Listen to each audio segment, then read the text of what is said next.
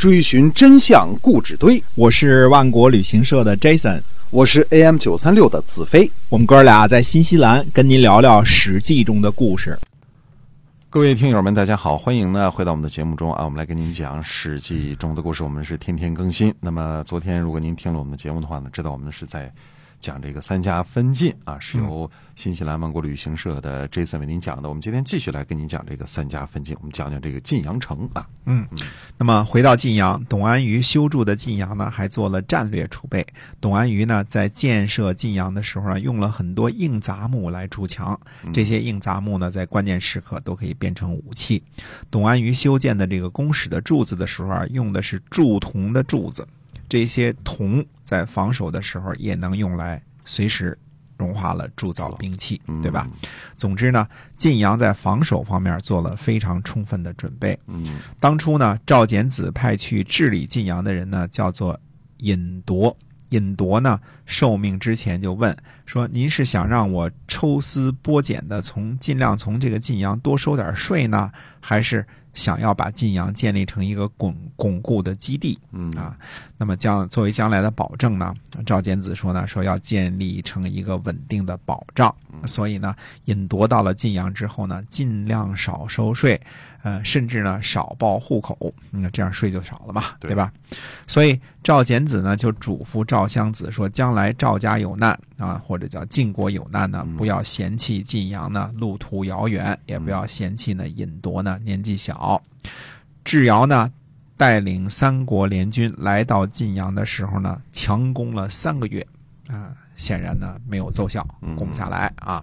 于是呢就改成了围困的方式，从公元前四百五十五年到公元前四百五十三年，晋阳围困呢长达三年之久，啊。虽然说这个围困给赵氏带来这个很多的不便，但是也没有到山穷水尽的地步，所以我们推测呢，晋阳的粮食、饮水和武器的准备呢都十分的充足，否则现在的现代城池，你看着啊，这个就不算先进武器的话，围三年早就围死了，饿就饿死了，没错对吧？这个嗯断断水、断粮什么的，就根本没没办法解决，没办法解决，哎，嗯所以当时城里是应该有耕地，有什么牛啊这些东西都有的啊。嗯那么公元前四百五十三年的时候呢，智瑶想出了一个高明的办法，引分水灌晋阳。啊，晋阳城呢再坚固，也有一个致命的弱点，就是筑板方式建造的城池啊，都是夯的，都是泥土嘛，对吧？大水一泡呢，城池迟早是要坍塌的。嗯我们不知道呢引水工程的具体的这个工程和细节啊，嗯只能做一些猜测。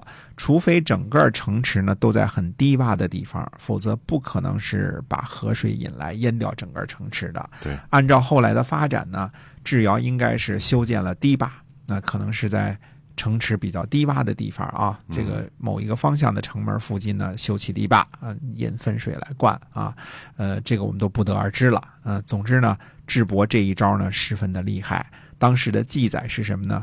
城不勤者三板啊。一板的高度是两尺，呃，古代的一尺呢和今天的二十三厘米啊，三板，也就是说大水距离城头呢已经很近了，嗯，对吧？没有多多多多多远了，就是水都快淹到城头了。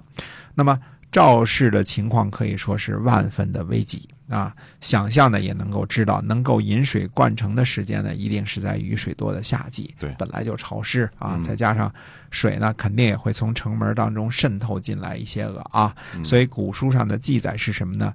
晋阳的灶台上都能长出青蛙来。啊，呃做做饭的地方很热的地方都能长出青蛙来啊，嗯可见多潮。啊。没错。啊，这个所以古书这种记载特别的简洁啊，嗯。这个一句话就让你知道，勤诚不勤者三板啊，嗯。这个呃灶台上长出青蛙来，你就能知道有什么什么情况很了。形象哈，嗯。哎坚固的晋阳呢，被围困的水泄不通啊，这这次真是水泄不通了啊！嗯呃，攻克城池呢，指日可待。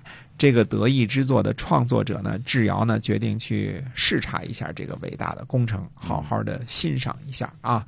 当然，呃，这样一个杰杰作，这个独乐乐太没意思了，总得跟人众乐乐嘛，对吧嗯？快乐可以加倍嘛，对吧？才能乐透嘛，那才能乐得更痛快嘛，对吧？是啊啊，那么呃，我们下次再跟大家讲这次这个坐车视察的这个这个结果啊。嗯，嗯视察出什么样的嗯情况了哈？嗯，好，我们今天啊这个史记中的故事先跟大家就讲到这儿了，感谢您的收听。